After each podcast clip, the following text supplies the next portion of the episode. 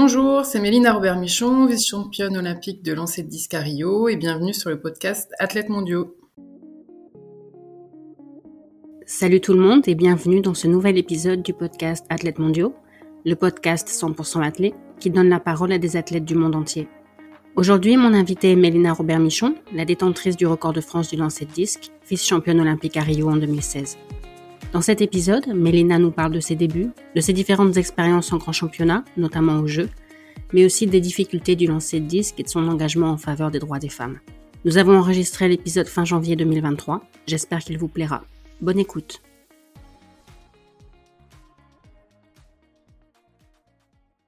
Bonjour Mélina, bienvenue sur le podcast. Bonjour. Les passionnés d'athlètes te connaissent évidemment, mais je pense qu'il y a beaucoup de gens qui t'ont découverte sur les réseaux sociaux quand les comptes officiels des Jeux Olympiques ont partagé une vidéo qui ressort régulièrement de ton parcours olympique, on va dire, mm. depuis Sydney jusqu'à la vidéo s'arrête à Rio, je crois. Qu'est-ce que ça te fait d'être utilisé comme ça par les, utilisé entre guillemets, par les euh, personnes qui s'occupent des, comptes des réseaux sociaux des Jeux Olympiques pour euh, illustrer la résilience, la persévérance? Bah, Ça m'a touchée parce que euh, Déjà, ça m'a rappelé un petit peu euh, les souvenirs. C'est vrai que j'ai pas beaucoup de d'images, de vidéos de Sydney notamment. Donc euh, déjà, voilà, ça m'a beaucoup touché de me revoir euh, il y a déjà 20 ans. Et puis, je me, je pensais pas que ça ait autant de d'impact en fait sur bah, par rapport au nombre de vues, par rapport à tous les retours que j'ai pu avoir. Et je pensais pas que ça allait autant marquer les gens. Et, euh, et je pensais pas que c'était incroyable en fait comme truc parce que c'est moi c'est ma vie, c'est mon parcours et, euh, et je pensais pas que ça allait euh, toucher autant de personnes et, euh, et de manière aussi forte euh, tous les athlètes. C'est vrai que j'ai reçu beaucoup de beaucoup de messages, beaucoup de partages, beaucoup de choses comme ça. Donc c'est vrai que ça ça touche beaucoup et, puis ça me ouais ça m'a permis de, de revivre tous ces moments-là aussi, de mesurer un petit peu tout le chemin parcouru. T'as pas l'impression d'avoir une carrière exceptionnelle? Pas forcément plus que d'autres. En fait, c'est vrai que quand, en tout cas moi, quand ça me concerne, ça me paraît pas normal, mais euh, mais pas exceptionnel non plus. Est-ce que toi, quand tu as commencé le sport, tu avais des gens dont, tu t'inspirais comme ça? Bon, il n'y avait pas les réseaux sociaux à l'époque, mais hum, est-ce que tu as pu, comme maintenant t'inspires des gens, toi, est-ce que tu as pu t'inspirer d'autres personnes à l'époque?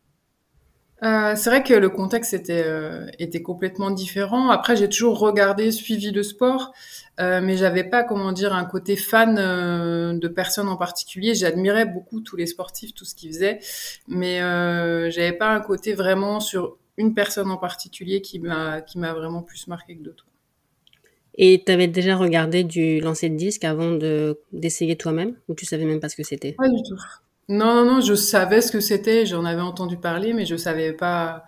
Voilà, j'avais pas regardé, j'avais pas euh, avant de vraiment de d'essayer. C'est vrai que c'est parfois je me dis, euh, je me je me demande même comment j'ai pu me retrouver là en fait, parce que euh, ça a été tellement de l'enchaînement de, de belles rencontres et des bonnes rencontres au bon moment que c'était tellement improbable finalement que que c'est encore plus beau. À ton avis, ils ont vu quoi chez toi, les profs qui t'ont qui ont essayé de t'encourager à t'inscrire dans un club d'athlètes? Euh, ben gabarit déjà je pense parce que j'étais très grande très jeune. Euh, donc euh, je faisais 1m77 à 13 ans. Donc c'est assez grand déjà. Puis voilà j'avais déjà bah, des épaules j'avais déjà euh, ouais j'étais euh, j'étais déjà un petit peu comme ça. Donc j'avais fait de l'athlé au collège, c'est comme ça que j'ai découvert l'athlétisme. Et euh, c'est vraiment en rentrant au lycée que je me suis inscrit en club sur les conseils de, bah, de mon prof de, PS, qui m'avait présenté un entraîneur de club qui lui a insisté, revenu plusieurs fois à la charge parce que c'est vrai que l'athlé à la base c'était pas du tout un sport que, je connaissais, que j'appréciais plus que les autres. Donc euh, voilà, ça a été, euh, j'ai mis un petit peu de temps et finalement je, suis allée m'inscrire en club et je crois que j'ai bien fait.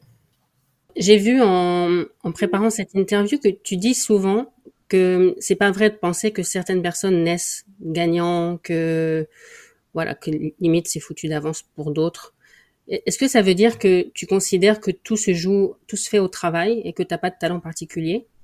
Je pense que le, vrai talent, c'est justement d'avoir cette capacité euh, de travail et de résilience et de se remettre en cause et de progresser. Enfin voilà, c'est de jamais lâcher en fait, parce que euh, on le voit hein, souvent, il y a des enfin moi en tout cas, j'ai vu plein d'athlètes autour de moi avec des qualités euh, physiques notamment euh, énormes, mais qui finalement, euh, à un moment donné, se retrouvent limitées par, par manque justement d'engagement, de travail. Donc, pour moi, la plus grosse qualité, c'est celle-là en fait. C'est sûr que on a peut-être à la base des prédispositions, mais euh, mais le travail, c'est quand même pour moi le plus important. Et souvent, euh, justement sur la, notamment sur le psychologique, sur euh, sur tout ça, de se dire, en gros, soit tu es un gagnant, soit tu l'es pas, c'est quelque chose qui me qui me choque parce que c'est pas vrai en fait. C'est comme euh, le physique, c'est comme la technique, ça, ça se travaille et, euh, et aussi on, et on peut aussi progresser là-dessus. Donc euh, je trouve qu'il y a une espèce de tabou sur tout ce qui est préparation mentale, suivi psychologique du sportif qui est qui fait que bah voilà c'est soit tu sais faire, soit tu sais pas faire. Alors que non, je crois pas que ça soit. En tout cas moi je crois pas que ce soit que ça marche comme ça. Mmh. T'as rencontré Serge Duby après ton bac, c'est ça? Oui, c'est ça. En fait, je suis venue sur Lyon. Je suis iséroise à la base et je suis venue euh, sur Lyon euh, après mon bac euh, pour entrer à la fac. Et à l'époque, tu avais déjà de l'ambition ou ça restait juste un loisir, l'athlète bah, Petit à petit, ça prenait de, de plus en plus de, de place et, et j'ai rencontré sur un stage à l'époque l'entraîneur national, c'était Monsieur Jacques Pelgas, qui après les championnats de France hivernaux en février m'avait dit tiens, j'organise un stage au mois d'avril et j'aimerais bien que que tu viennes. Et c'est sur ce stage-là où il m'a présenté, il m'a demandé justement euh, où j'étais, euh, ce que je voulais faire comme études, tout ça. Et il m'a dit, bah, je vais te présenter un entraîneur qui euh, est sur Lyon et je pense que pour toi, ça serait intéressant que tu ailles plutôt sur Lyon, alors que j'aurais dû aller sur, sur Grenoble puisque j'étais iséroise. Et voilà, c'est là que un peu tout a commencé parce que j'ai fait le choix de venir sur Lyon et de m'entraîner avec Serge, qui avait un groupe d'athlètes, de lanceurs et et c'est là où vraiment j'ai commencé à, à m'entraîner sérieusement, on va dire, parce que euh, déjà ça a été mon premier choix de me dire voilà, je vais sur Lyon parce que j'ai aussi envie de, de progresser et de passer un cap euh, dans l'entraînement. Après, je je mesurais pas encore à ce moment-là exactement ce que ce dont j'allais être capable de faire, mais euh, il y avait les championnats du monde junior et c'était l'objectif, c'était bah, c'était de me qualifier parce que j'avais encore à ce moment-là aucune sélection internationale chez les jeunes. Je suppose que Serge était comme beaucoup entraîneur bénévole, oui. qui travaillait à côté. Oui. Comment vous vous organisiez? Au début, quand je suis arrivée, je m'entraînais que le soir. Euh, parce que je quand je suis arrivée, euh, je faisais deux voire trois entraînements par semaine jusqu'à jusqu'à ce moment-là. Donc euh, on a été vraiment, euh, on a fait une petite augmentation progressive et euh, j'ai commencé à m'entraîner quatre puis cinq fois par semaine. Donc c'était principalement le soir quand euh, bah, moi j'avais fini les cours et lui avait fini le boulot. Et petit à petit on a pu rajouter euh, aussi des séances euh, pour passer en bi-quotidien. Alors c'était souvent pendant midi, justement pendant sa pause de midi à lui. Donc c'est vrai que c'est on jonglait un petit peu toujours entre ses dispos à lui, mes dispos à moi par rapport aux cours. C'était pas c'était pas toujours optimal, mais on arrivait toujours à s'arranger. Tu as parlé des, des mondiaux juniors. Tu parles de d'Annecy 98. Oui. Donc ta première médaille internationale. Oui, voilà, c'était. Euh, j'ai vraiment euh, cette, cette, première année sur Lyon, voilà, ça a été vraiment un changement radical pour moi. Ça a été assez dur au début parce que je me suis retrouvée euh, toute seule, euh, un nouvel environnement, un nouvel entraîneur, un nouveau groupe, tout ça. Et euh, mais très vite, j'ai vu que voilà, j'avais un cap, que ça me plaisait aussi ce que je faisais à l'entraînement et que bah, j'avais des capacités, j'avais envie de, de, les développer encore. Donc je suis passée de 49 euh, mètres quand je suis arrivée à 59 euh, mètres la saison d'après. Donc mmh. ça a été euh, vraiment un gros gros changement. Et voilà au fur et à mesure je me disais bah voilà j'ai quelque chose à faire. L'objectif au début c'était de me qualifier pour les championnats du monde junior. Puis au fur et à mesure le niveau mon niveau augmentant je me disais bah il y a peut-être quelque chose à faire. Et puis finalement pour à me dire bah je peux peut-être faire une médaille. Et puis voilà et puis d'arriver et de faire cette médaille d'argent ça a été un déclic aussi pour moi de se dire waouh, c'est je découvrais hein, les sélections jeunes, je championnat du monde junior, euh, c'était un moment de te dire ouais, c'est en fait c'est ça que je veux faire ouais, ça me plaît et j'ai envie de, de, revivre des choses comme ça.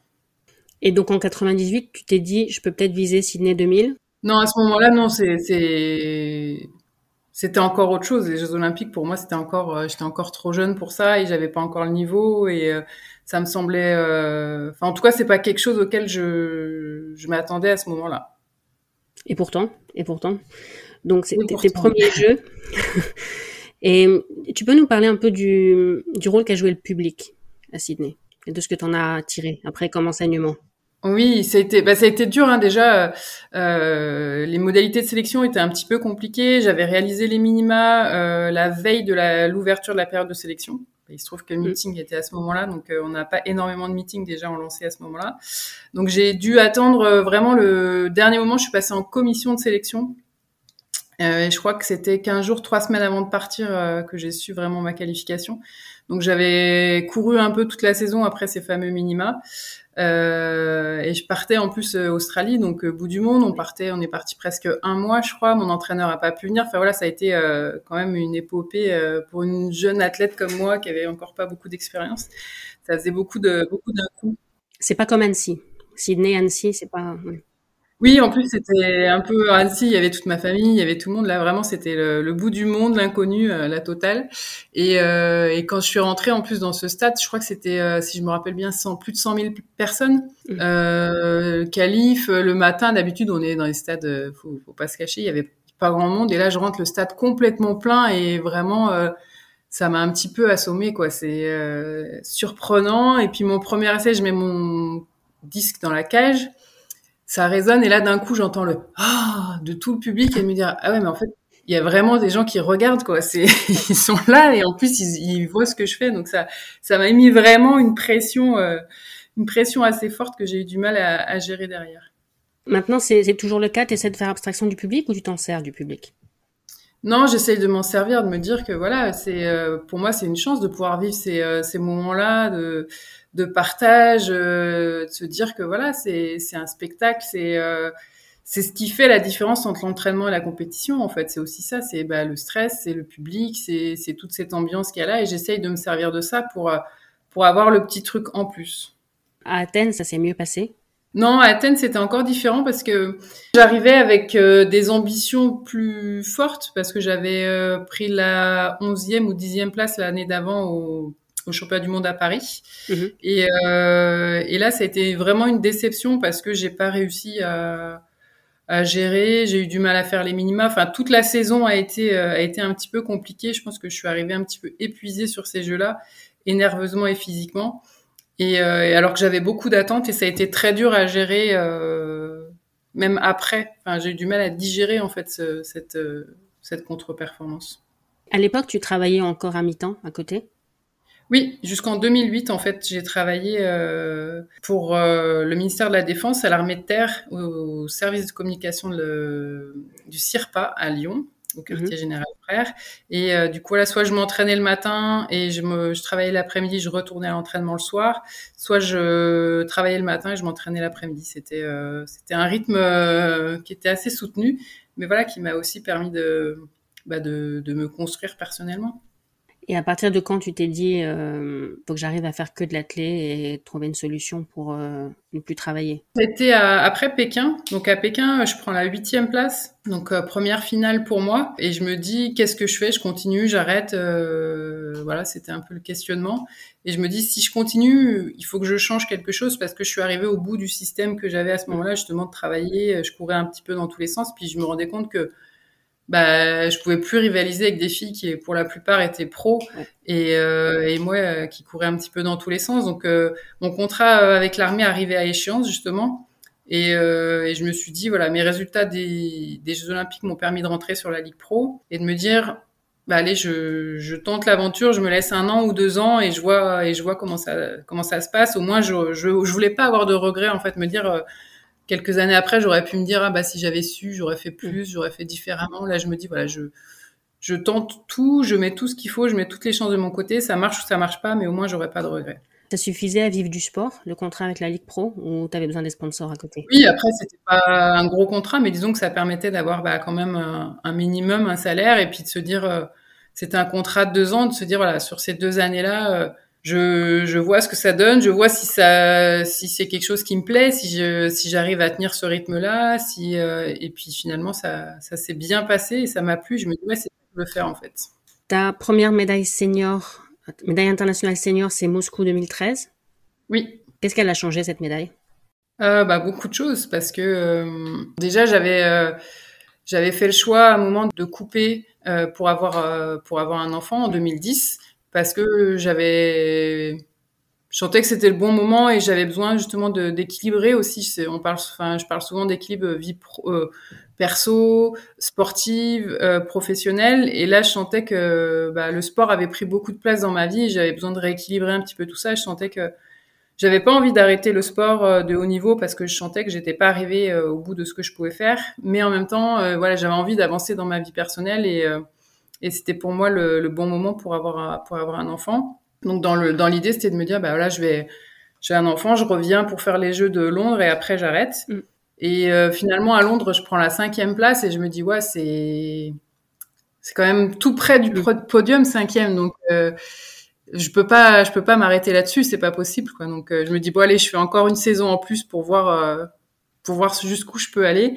Et là cette première médaille mondiale, après c'est encore un nouveau déclic de me dire ouais, c'est c'est pour c'est pour tout ça, ça valait le coup de continuer, ça valait le coup que ce soit dur, ça valait le coup de vivre tout ce que j'ai vécu pour euh, pour ces moments-là et de me dire euh, mais en fait, j'ai pas envie que ça s'arrête maintenant, j'ai encore envie de revivre ces moments-là. Donc euh, je me dis allez, encore un an ou deux ans, je vais voir et puis au fur et à mesure bah, je suis toujours là.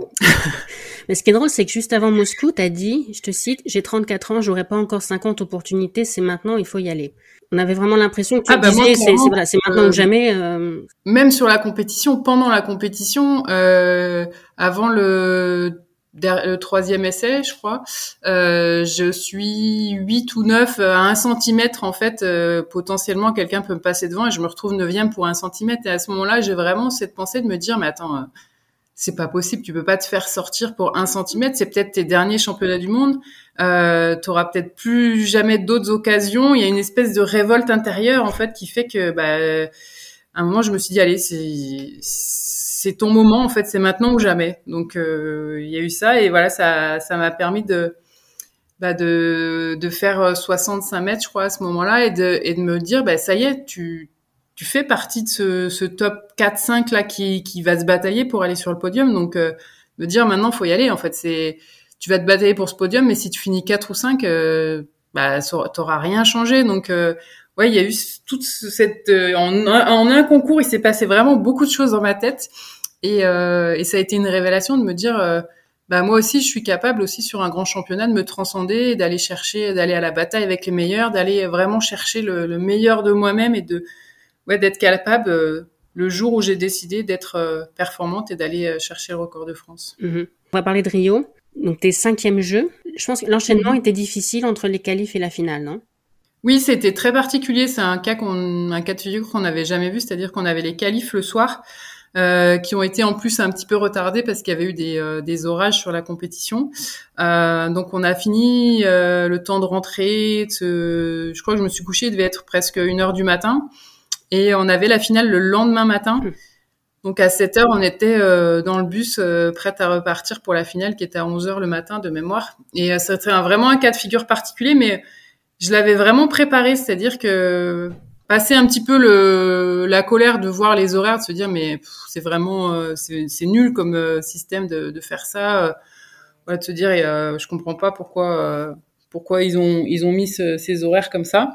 Je me suis dit bah voilà il faut que il faut que tu te prépares à ça. Tu sais que ça sera pour tout le monde pareil. Et justement il y en a peut-être qui vont perdre du temps à, à râler, à se dire que c'est n'importe quoi. Voilà maintenant tu sais que c'est comme ça et euh, il faut faire avec. Et je m'étais vraiment préparée euh, justement à tout ça, à ce que ce soit dur, avec euh, qui est peu de sommeil et, euh, et, je me suis dit ça va être bah, ça va être une force parce que je sais qu'il y en a que ça va déranger et moi ça me dérangera pas. Mais le peu de temps que tu as eu euh, dans ton lit, tu as réussi à dormir ou tu tu gambergeais, tu pensais à la finale?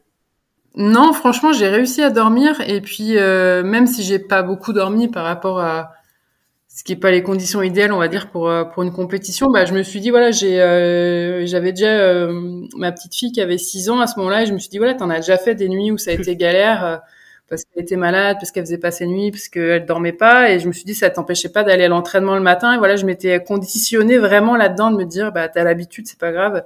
Les autres, ça va les déranger. Toi, ça te dérangera pas. Je m'étais vraiment mis dans cette idée-là pour, euh, pour me dire, bah, voilà, c'est comme ça. Et toi, ça, t'as déjà cette expérience-là de, de, de, manque de sommeil. Et ben, ça te servira pour, euh, pour quelque chose. Donc, en finale, tu étais la première à lancer. Et je pense que tu t'en es servi. Oui, en plus, je vois ça. Voilà, je vois ça euh, juste avant de me coucher. Je regarde la, la, la start list de la finale qui est sortie. je me dis ouais première à lancer, mais je me dis bon bah voilà, c'est vraiment c'est vraiment ta chance, c'est les planètes qui s'alignent. Je me suis dit si je fais un premier un bon premier jet, ça va ça va assommer un petit peu mes euh, mes concurrentes et euh, et ça va vraiment euh, influer sur le concours. Donc je me dis voilà en gros tu as ton destin entre tes mains, voilà c'est toi la première à lancer. Si tu fais une bonne perf, et bah ça va être ça va être tout bonus pour la suite parce que les autres ça va les, euh, les surprendre, elles seront pas prêtes et voilà ça. Et c'est vraiment ce qui s'est passé. Je me suis dit sur le, euh, je sors du premier essai, je sais que vraiment, euh, voilà, j'ai fait ce que j'avais envie de faire. Et quand je sors, je vois justement les autres filles qui étaient pas forcément prêtes, justement un peu bah, dans la fatigue, un petit peu bah, la pression de cette finale, de voir que de se dire mince, ah ouais, on n'était pas, on n'était pas prête encore pour ça quoi. Toi, ça t'est déjà arrivé d'être déstabilisé comme ça par le jet d'une adversaire? Oui, plein de fois. Et justement, je me suis dit cette fois, euh, ça sera. C'est pas moi qui subis, c'est pas moi qui vais subir cette fois, et euh, et je vais, euh, c'est moi qui vais, voilà, qui vais, qui vais lancer un petit peu les hostilités. T'as dit que le ton quatrième essai avait été moyen, mais qui t'avait aidé pour le suivant. Est-ce que tu peux nous expliquer? En fait, ce quatrième essai, je pense que j'ai voulu essayer de mettre plus de vitesse, plus de risques, de prendre vraiment des risques pour voir ce dont j'étais capable. Et, euh, et ça n'a pas fonctionné. Mais par contre, je me suis dit, voilà, il manque pas grand-chose. Je sentais vraiment que je, j'avais tout ce qu'il fallait ce jour-là. Je me sentais bien, je me sentais en forme. Euh, ma préparation avait été parfaite. Euh, voilà, il y a cette sensation là pendant la compétition où l'impression d'être il y en a qui appellent ça le flow ou je sais pas comment, mais d'être ouais un peu 10 cm au-dessus du sol et que de toute façon il peut rien vous arriver. Et ça, c'est des sensations qui sont juste énorme. Et je me dis, voilà, c'est tout ça mis bout à bout, ouais, ça vous met dans des conditions qui sont. Euh...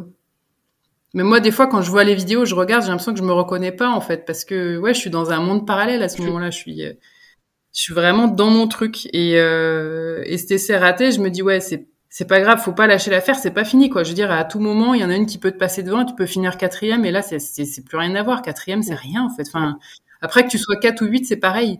Donc euh, vraiment, j'étais vraiment, je me suis dit, me, te déconcentre pas, reste là-dedans. Et euh, voilà, je sais, je connais mes adversaires, je sais que j'avais fait 65 à ce moment-là, je sais qu'elles sont toutes capables de faire euh, plus de 65 mètres. Donc je me suis dit, voilà, te, ça serait trop bête de s'arrêter aussi près, reste vraiment dedans et sois prête à réagir à tout moment. quoi. Mm-hmm. Donc, tu as battu ton record de France 66-73. Ouais. Je voulais aussi te parler de, tu vas comprendre pourquoi, de Sandra Berkovic, parce que elle, elle a validé qu'un seul essai. Oui. C'est l'essai qui lui a permis de gagner. Ça t'est déjà arrivé de te retrouver comme ça au pied du mur, parce que c'est son troisième qu'elle valide? Donc euh, on était vraiment au pied du mur. Ça t'est déjà arrivé? Ah Bah elle, c'est un peu la spécialiste en fait. Elle aime bien faire ça au calife déjà. Elle avait fait ça, je crois. Donc euh, j'avais pas beaucoup de d'inquiétude par rapport à, pour elle en tout cas. Et euh, moi, je suis pas sûre que ça me soit arrivé. D'arriver au troisième essai sans avoir un jet mesuré. Je crois pas que c'est moins mon tempérament. Moi, je suis plus premier, deuxième essai en mhm. général, oui. T'assures, t'es moins oui, voilà. on va dire. Donc à Londres, tu as une nouvelle médaille, une médaille de bronze. Oui. Je t'ai entendu dire que tu étais un peu sorti de ton concours au deuxième et troisième essai et qu'après tu avais réussi à te remobiliser. Concrètement, ça passe par quoi se remobiliser? Qu'est-ce qu'il faut faire? Bah, C'est vraiment euh prendre un peu de recul, prendre un moment et s'arrêter de se dire attends, on faut qu'on redescende un petit peu, qu'on analyse un petit peu la situation, pas se laisser embarquer justement par les émotions, par tout ça, se dire euh, où j'en suis, qu'est-ce que je fais, enfin voilà, c'est euh, se dire de quoi je suis capable. C'est euh, parfois la situation nous échappe un petit peu et emporté justement par l'émotion, on n'a aucune lucidité. Donc il faut arriver à un moment donné à à se poser et prendre le recul et de se voilà de se remettre un petit peu en remettre tout à plat, reprendre euh, tout dans l'ordre et se dire voilà, bon, où j'en suis, qu'est-ce que je veux faire, comment je vais y arriver, c'est voilà, c'est de, de faire un petit temps mort avec son esprit, de le vider et de repartir euh, de repartir vraiment euh, comme il faut parce que parfois tout se mélange et on a voilà, on part sur des des sentiments, des émotions, tout se mélange, la technique, le physique, on se sent plus bien. Enfin voilà, il faut arriver à reprendre un petit peu la main sur son cerveau à ce moment-là et de se dire euh, je sais faire, j'ai déjà fait plein de fois, euh, comment ça va se passer et euh, voilà, reprendre un petit peu la main sur sur sa tête, ouais. C'est des choses que tu prépares ça avec euh, je sais pas. Oui, moi je travaille avec une psychologue du sport depuis 2015. C'est quelque chose qui qui pour moi est fondamental au même titre que le physique et la technique. vous pouvez arriver sur une compétition, vous êtes bien physiquement, vous êtes bien techniquement. Si à un moment donné psychologiquement vous craquez, bah, tout le reste ça vous sert à rien. Donc mm. ça vraiment, moi j'ai vraiment eu un déclic par rapport à ça au championnat du monde à Pékin en 2015 où j'arrive certainement en forme comme jamais, physiquement, techniquement, j'avais fait des vraiment des super séances. Euh, c'est une des premières aussi où j'arrive avec le statut de favorite et j'ai pas du tout su gérer tout ça. Et euh, ça a été un déclic de me dire l'année prochaine il y a les Jeux et, euh, et je veux pas que ça recommence, je veux pas que, que ça se reproduise. Donc euh, qu'est-ce que je fais, comment je peux le travailler?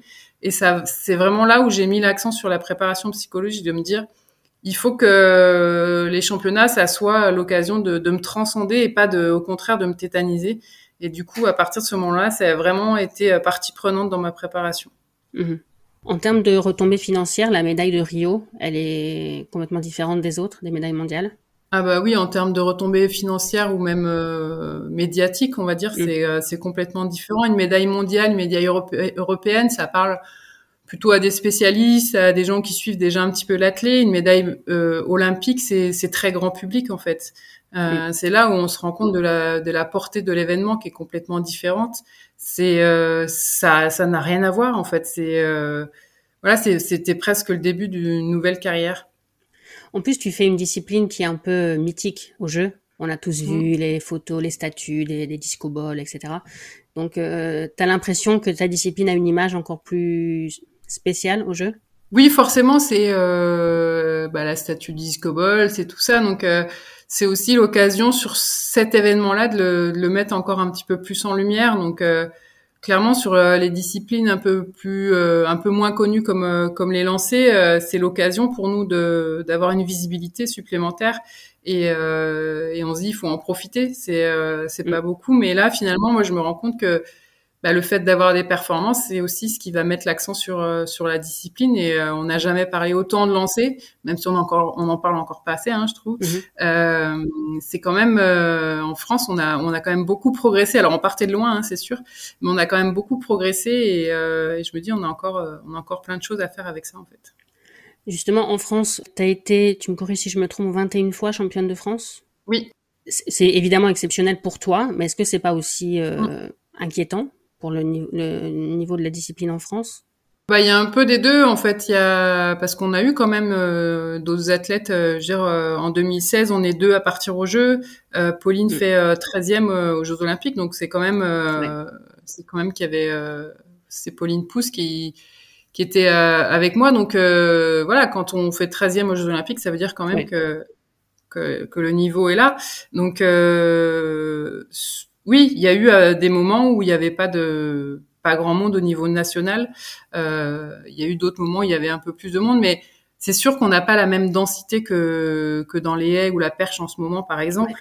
Mais euh, mais ça prend du temps, c'est très long. Euh, justement, le fait, bah, on perd beaucoup d'athlètes qui euh, potentiellement pourraient être euh, des bonnes lanceuses ou des bons lanceurs parce que à un moment donné, il y a des choix à faire qui sont ben, financiers, qui sont professionnels, qui sont c'est euh, le lancer, ça, ça prend du temps, euh, de l'investissement euh, et forcément, euh, bah, on perd, on perd des fois des, euh, des jeunes parce que bah, ils font le choix des études ou ils font le choix de trouver un travail parce que c'est des statuts qui sont parfois précaires.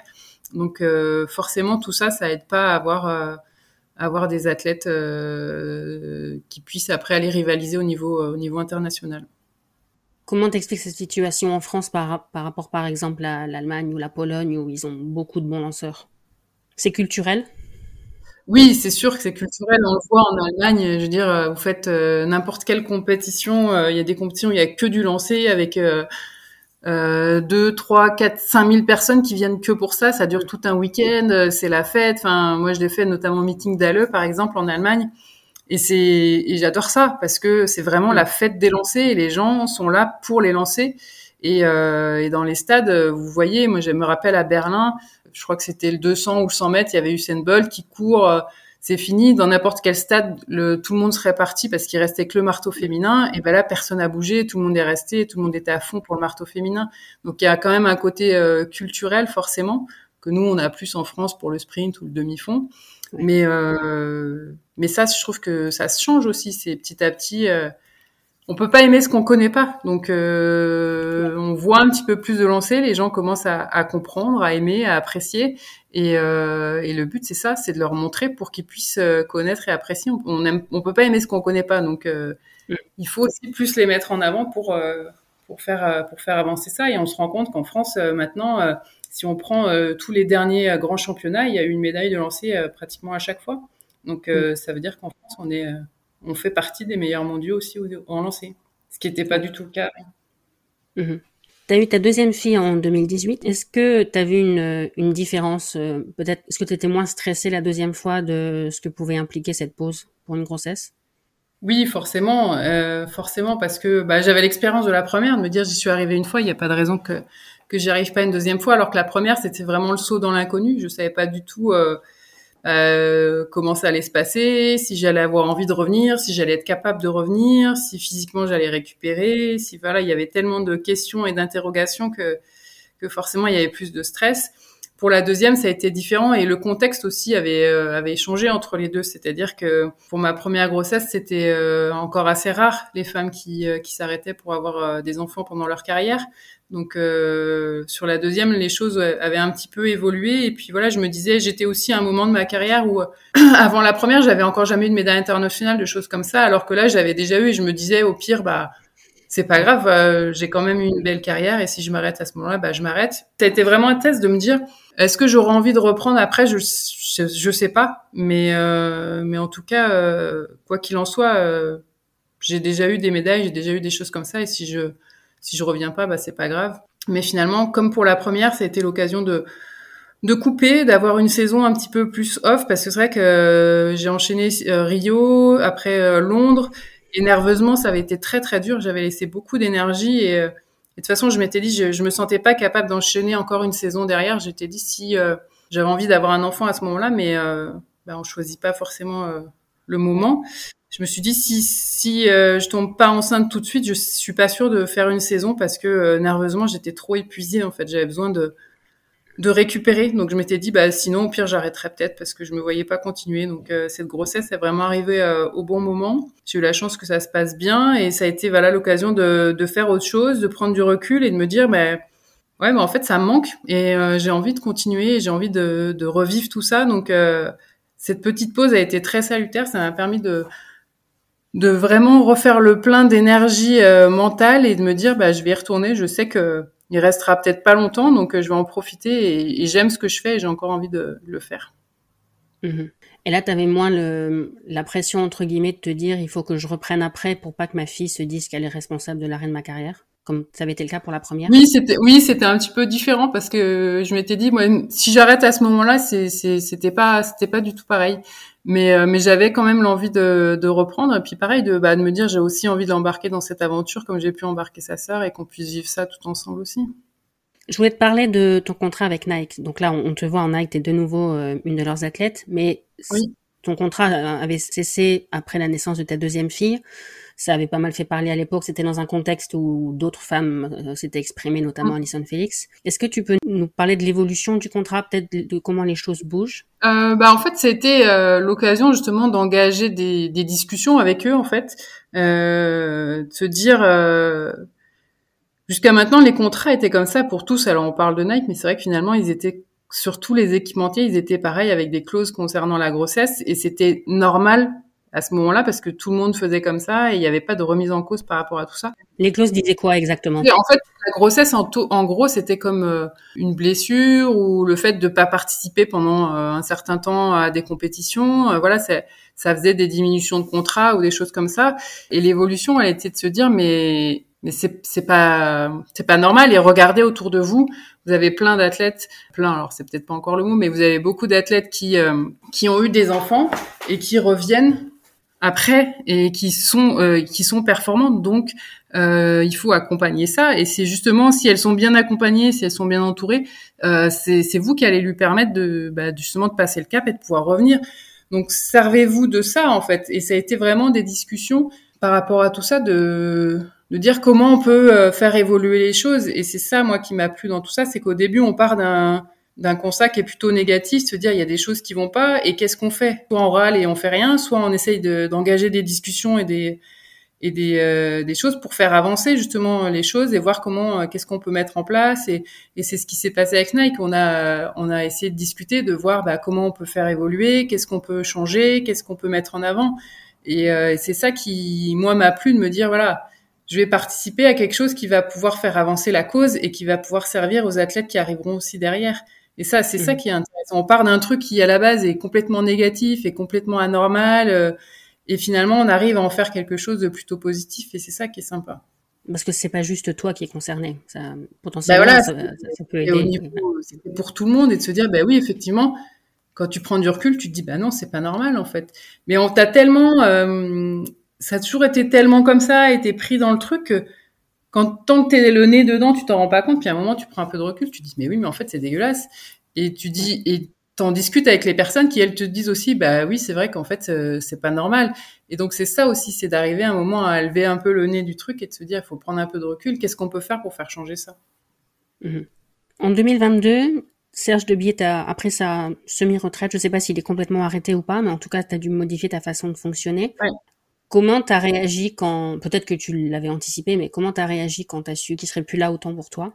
Bah là, je savais depuis un moment. Hein, lui, c'était euh, c'était euh, prévu, et même il aurait peut-être levé le pied un petit peu avant.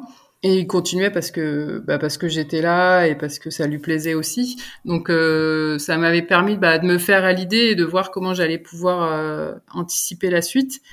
Et on l'a amené euh, progressivement. C'est vrai que c'était bizarre parce que je me suis entraînée plus de 20 ans avec lui, donc c'est quelque chose, on avait nos habitudes, on avait tout ça, donc euh, voilà, c'était c'était pas évident, mais quand j'ai pris vraiment toutes les options possibles, j'ai étudié un petit peu ce qu'allait, euh, ce qu'on allait pouvoir mettre en place, ce qui allait être le mieux pour moi, et pour moi, ça c'est euh, c'était presque évident que Loïc était donc mon compagnon était pour moi la meilleure solution parce que j'avais pas envie de forcément de tout révolutionner c'est-à-dire que que j'ai pu le travail que j'ai pu faire avec Serge me plaisait et me me correspondait, même si j'avais bah, forcément envie de d'y avoir des d'y voir des d'y mettre des évolutions et de pouvoir continuer à progresser. Voilà, j'avais envie de quelqu'un qui soit un petit peu dans cette lignée-là et bah mon compagnon avait euh, et lui-même lanceur de disque avait euh, une formation d'entraîneur, s'était entraîné aussi avec Serge donc avait aussi cette euh, cette connaissance du disque et cette vision, on partageait la même vision en fait du lancer, donc ça c'était euh, c'était déjà plus simple. Et puis ça a permis de faire euh, bah, une petite transition en fait. Par exemple sur la saison dernière, ça a été euh, ça a été ça. Serge est, est toujours un peu dans la boucle dans la mesure où il échange beaucoup justement avec Loïc pour bah, pour lui transmettre en fait tout le savoir qu'il a. Parce que il a une expérience qui est juste exceptionnelle et, et je trouve qu'en plus il y a un côté transmission qui me plaît beaucoup, euh, qui est beaucoup dans mes valeurs, de dire bah voilà, il, lui euh, n'est plus euh, l'entraîneur, mais il est jamais bien loin quand on a des questions, quand on a, il nous, il, nous prépare encore beaucoup sur les plans, l'organisation de la saison, parce qu'il a voilà, il a cette expérience qui est qui est juste énorme et et au moins ça permet que tout ça perdure un petit peu. Et, et je trouve ça bien parce que je trouve qu'en France on a trop d'entraîneurs qui partent à la retraite et finalement ils partent avec tout leur savoir, toutes leurs connaissances et euh, alors que c'est c'est c'est juste quelque chose d'exceptionnel, tout ce qu'ils ont pu euh, vivre, toute l'expérience qu'ils ont. Et là, le fait de pouvoir bah, le continuer, le partager, je trouve que ouais, c'est un côté euh, c'est un côté qui me plaît beaucoup aussi. Est-ce que avec le temps, au, fil des, des 20 années avec Serge, vous avez un peu modifié votre façon de fonctionner? Est-ce que vous avez changé des choses à l'entraînement en termes de quantité, de qualité. Bah beaucoup. En fait, je pense que si j'ai pu m'entraîner aussi longtemps avec lui, c'est aussi parce qu'il a cette capacité à se remettre en cause permanente, dans une remise en cause permanente, de dire bah ça ça marche, ça ça marche pas, qu'est-ce qu'on peut changer, d'aller voir un peu ce qui se fait ailleurs, de regarder, de se dire bah tiens on a essayé ça ça marche, ça ça marche pas. Pour moi, la qualité première d'un entraîneur, c'est d'être capable de dire bah tiens là je me suis trompé, faut qu'on change et euh, et ça il y a très très peu d'entraîneurs qui sont capables de le faire. Nous à la fin de chaque euh, saison, avec Jérôme, avec Serge, on faisait notre bilan de se dire bah voilà, qu'est-ce qui a été, qu'est-ce qui a pas été, euh, moi, qu'est-ce que moi j'ai bien fait, pas bien fait. Enfin voilà, c'est aussi euh, c'est pas évident hein, de ces fois de se dire bah là c'est moi qui ai qui ai pas qui ai pas été au niveau, qui ai pas fait ce qu'il fallait ou mais c'est aussi ce qui nous a permis d'avancer et puis de voilà, il a toujours euh, varié l'entraînement aussi, il, il, a toujours essayer de faire évoluer les exercices, c'était jamais la même chose parce que je pense que sinon il y a longtemps que, que je me serais lassée. Et si je, suis encore là et après tout ce temps et de, de jamais être lassée, c'est justement parce qu'il a su aussi euh, bah, changer, varier, s'adapter avec avec toutes les différentes situations qu'on a pu connaître. Tu dirais que c'est quoi la principale difficulté technique au disque? C'est de faire d'allier des qualités qui à la base sont pas faites pour être ensemble, la force, la vitesse, l'explosivité, le relâchement. Enfin, c'est des choses quand on en parle à la base, c'est mm. c'est un peu à l'opposé. Et le but, c'est d'arriver à allier tout ça et de et de et euh, d'être forte dans toutes ces qualités, d'allier tout ça ensemble. Et puis euh, et puis la technique après, c'est euh, c'est c'est un mouvement qui est tellement court. En très peu de temps, on doit être capable de bah, de tout mettre dans le bon ordre, vraiment à la au centimètre et au milliseconde près. Donc c'est c'est parfois très frustrant et c'est parfois très gratifiant. Donc c'est c'est tout ça en fait. Mhm. Je me demandais aussi le quel, rôle jouait le vent? Euh, alors le vent joue beaucoup en C parce que le, le disque est un engin planeur et euh, et ça c'est parfois assez frustrant parce que euh, vous avez un delta qui est hyper important entre un bon vent et un mauvais vent. Vous pouvez euh, perdre 2, 3, 4 mètres quand vraiment il est fort, mais aussi en gagner 2, 3, 4 mètres quand il est fort aussi. Donc ça fait un delta qui est, qui est hyper large. Et mm. des fois, c'est assez, frustrant parce que techniquement, physiquement, on est bien et on lance bien. Et, euh, et le vent nous rabat vraiment les disques. Euh, alors pour un droitier, euh, un bon vent, c'est un vent de face ou de droite pour que l'engin soit, soit vraiment euh, bien porté. Et, euh, et, quand on arrive sur une compétition où justement on se dit bon bah là je vais faire, euh, on a qu'on a préparé ou on a prévu une, de faire une performance et qu'on voit que les conditions sont pas bonnes, c'est toujours un petit peu de frustration parce que des fois on, on a l'impression de taper contre un mur en fait. Donc ça c'est euh, c'est assez frustrant. Après sur un championnat, pour moi ça a moins d'importance parce que là ce jour-là on est toutes dans les mêmes conditions donc il y a pas de bah, il y a pas de souci quoi. C'est euh, la meilleure euh, sera la meilleure euh, avec les conditions du jour. Ce qui est plus frustrant, voilà, c'est quand on est sur des phases de qualification, de choses comme ça, et que là on se bat vraiment pour la performance et que qu'on voit que les conditions sont pas sont pas réunies. Là, c'est plus compliqué. Souvent sur les grands championnats, ça a beaucoup moins d'importance parce que c'est des stades fermés et, euh, et le vent du coup est, est, quasi inexistant. On le voit sur les sur le sprint ou les sauts, il y a généralement assez peu de assez peu de vent et au lancer du coup, euh, bah on se dit ce jour-là on sait que c'est des conditions à peu près euh, normales, on va dire. Oui, parce que si le vent peut aider aussi beaucoup, il faudrait presque le mesurer. Ben, c'est trop compliqué parce que ça dépend vraiment. Euh, déjà entre un droitier et un gaucher, c'est pas la même chose. Après, en fonction de la technique, en fonction euh, de l'angle d'envol, de la manière de, l'endroit où vous mettez votre disque, ça change complètement. Donc c'est très très compliqué à mesurer en fait. Ok. Dans une interview en 2017, tu avais dit dommage pour Paris 2024, je serai trop vieille. J'ai l'impression que tu as changé d'avis. Le Covid était aussi passé par là. Oui, il y a eu beaucoup de choses qui ont fait que que j'ai changé d'avis. Bah déjà euh, le fait bah, que je me sente bien et ça je pouvais pas le savoir avant. Je pensais que j'en aurais marre et finalement euh, non. Mais c'était en 2017 que j'ai dit ça? Oui, oui. Bah, je pense que voilà le fait que j'ai eu justement ma deuxième grossesse que j'expliquais un petit peu nerveusement, ça m'a permis de me me remotiver et puis clairement le fait que ce soit à Paris, je pense que ça a été aussi euh, ça a été aussi un gros euh, une grosse motivation. J'ai eu la chance bah, de vivre tous ces jeux-là. Euh, j'ai jamais pu avoir euh, ma famille complète dans les dans les tribunes, donc ça c'est aussi une motivation importante. Et puis, je pense qu'il a fini de me décider, oui, c'est le report des Jeux de 2020-2021, de me dire, bah, trois ans, c'est rien en fait. Donc, donc ça, voilà, ça, j'étais déjà bien engagée. Je pense que ça a fini de me décider. Et puis, euh, bah, quand je vois aujourd'hui où j'en suis, je me dis que j'ai bien fait parce que là, je me sens bien. Je sens que techniquement, physiquement, ça se met en place et euh, et je me sens pas vieille finalement. Oui, c'est relatif, c'est relatif. Euh, Est-ce qu'il y a d'autres sports que tu aimerais faire une fois que une fois que tu auras arrêté? Le 10 Des sports que tu t'interdis de faire maintenant parce que c'est trop risqué, mais que tu aurais envie d'essayer bah, j'aime beaucoup le ski, euh, le ski de piste. Euh, après, c'est vrai que j'évite d'en faire parce qu'il y a, y a toujours cette, euh, ce, cette peur un petit peu de la blessure. Après, moi, je suis iséroise, donc j'ai toujours fait du ski depuis que je suis toute petite, et euh, j'en fais de temps en temps. Mais c'est vrai que je suis toujours un petit peu euh, sur la retenue, et je, voilà, je me dis que j'aimerais bien en profiter un peu plus quand je, quand j'aurai fini. On, en a parlé tout à l'heure, on sent que tu as à cœur de te battre aussi pour l'égalité entre les femmes et les hommes. Est-ce qu'il y a d'autres causes qui te tiennent à cœur? Bah oui, ça c'est l'égalité homme-femme et euh, c'est quelque chose qui me tient à cœur et, euh, de me dire il faut commencer ça euh, dès le plus jeune âge en fait, de se dire que c'est l'éducation pour moi c'est quelque chose d'important et pour plein de pour l'égalité homme-femme mais pour plein d'autres choses parce que c'est c'est c'est quand on est tout petit qu'il faut commencer parce que voilà, la mixité, euh, les choses comme ça, c'est de se dire euh, quand depuis tout petit ça vous semble euh, normal, et eh ben c'est quelque chose qui est ancré après pour pour la vie future. Donc c'est c'est des choses qui sont qui sont importantes et voilà la mixité, pareil la place des femmes dans la société, la place des mamans dans la société aussi, dans le monde du travail. Enfin il faut arrêter.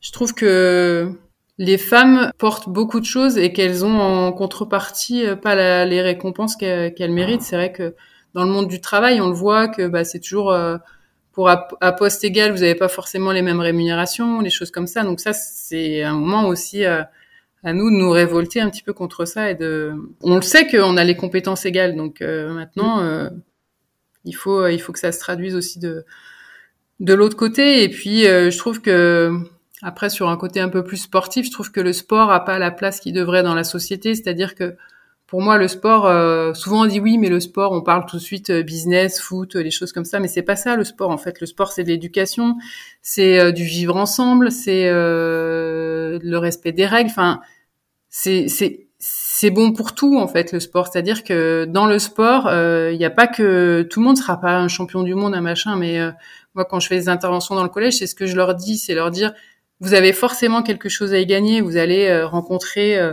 des gens que vous auriez peut-être jamais rencontrés dans un, un autre contexte.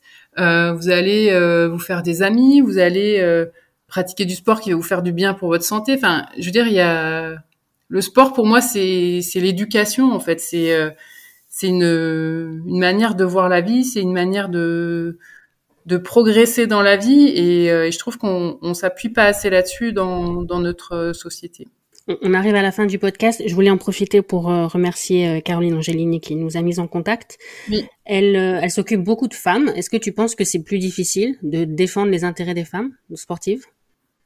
Oui, parce que je trouve que quand on est une femme, on a, on doit justifier de plein de choses. En fait, c'est bah, justifier que justement. si on veut avoir des enfants dans notre carrière, ça sera pas un frein, ça nous empêchera pas d'être performante, que euh, bah, que c'est pas parce qu'on a 30 ans que notre carrière elle est finie. Euh, je trouve que on nous pose plus de questions ou plus de, on a plus de freins par rapport à tout ça que qu'un homme. Et, euh, et pareil euh, sur, euh, il faut être bien physiquement, il faut être, enfin, à un moment donné, il y a plein de questions qu'on pose à des femmes qu'on poserait pas à des hommes. Donc je trouve que c'est des fois un peu désespérant, mais, mais c'est pas ça qui me ferait lâcher l'affaire. D'ailleurs, sur tes réseaux, en, janvier, tu as, as, posté une story dans laquelle tu disais qu'on te demandait souvent quel poids tu faisais.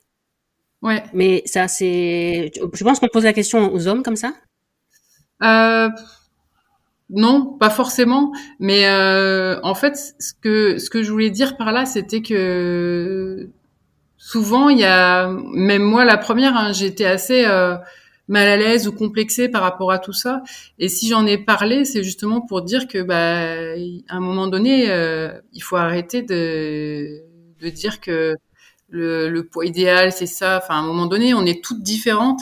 Et je trouve que là-dessus, ça, alors ça a beaucoup évolué, mais on a encore beaucoup de travail à faire de montrer bah, justement la diversité des femmes en fait. C'est euh, une femme, euh, c'est pas 90, 60, 90 ou je sais plus combien c'est les trucs euh, idéal ou en tout cas prévus comme idéal. Mais euh, moi je trouve que il faut aussi montrer pour que les femmes elles se sentent bien dans leur corps. Il faut qu'à un moment donné on leur montre que il y a plein de manières, il y a plein de femmes différentes et que on peut s'identifier à des femmes.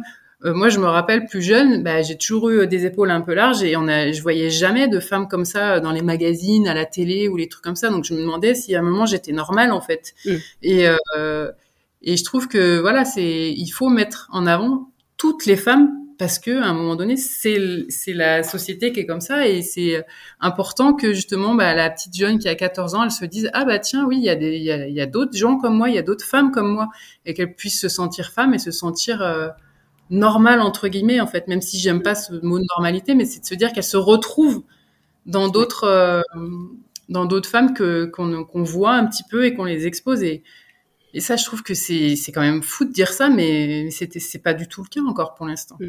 Qu'est-ce qui reste en toi de la petite Mélina de 5-6 ans?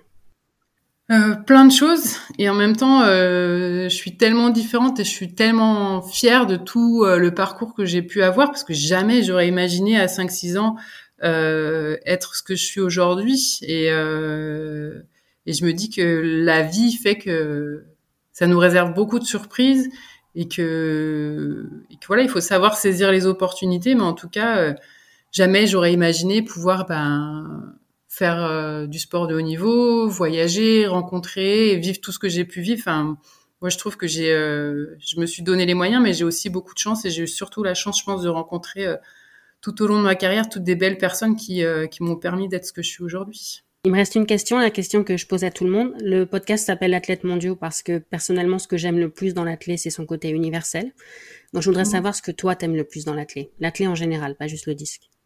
Eh ben, la clé en général, c'est justement la diversité, en fait. La diversité dans les disciplines. C'est-à-dire que n'importe quel, on parlait de, de taille, de poids, n'importe quel gabarit qui va arriver sur un stade d'athlète, eh ben, il va pouvoir trouver quelque chose qui, euh, qui lui plaît dans, dans, une discipline dans laquelle il va pouvoir s'exprimer. Et je trouve que ça, c'est, euh, c'est juste génial. Et après, euh, voilà, c'est le côté universel bah, de, des disciplines. Chacun va trouver ce qui lui plaît. Et après, le côté mixité, euh, moi je me suis toujours entraînée avec des hommes, des femmes et, euh, ça je trouve c'est euh, c'est juste fort. En fait, je trouve que l'athlète c'est à l'image de notre société. En fait, c'est c'est riche de, de plein de gens différents qui vivent ensemble et qui s'éclatent ensemble et, et je trouve que c'est c'est assez fort. Très belle conclusion. Merci beaucoup. Je sais pas si tu veux rajouter quelque chose, c'est le moment. Sinon, on peut s'arrêter là. Non, mais j'aurais plein de choses à dire parce que je, je, suis passionnée par ce que je fais, par le sport. Et puis le sport m'a tellement apporté que j'ai, voilà, ce que j'ai envie de dire, c'est euh, faites du sport, pas forcément du sport pour la performance, mais faites du sport parce que à un moment donné, euh, ça va, ça va vous apporter, euh, voilà, des rencontres euh, pour votre santé, pour pour tout en fait. Mm. Faites du sport, c'est bon pour vous. Merci. Encore un grand merci à Mélina d'avoir accepté mon invitation. J'espère que cet épisode vous a plu. N'oubliez pas de vous abonner pour ne pas manquer les prochains.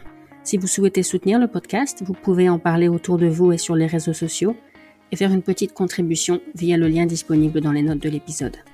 À la semaine prochaine avec mon prochain invité.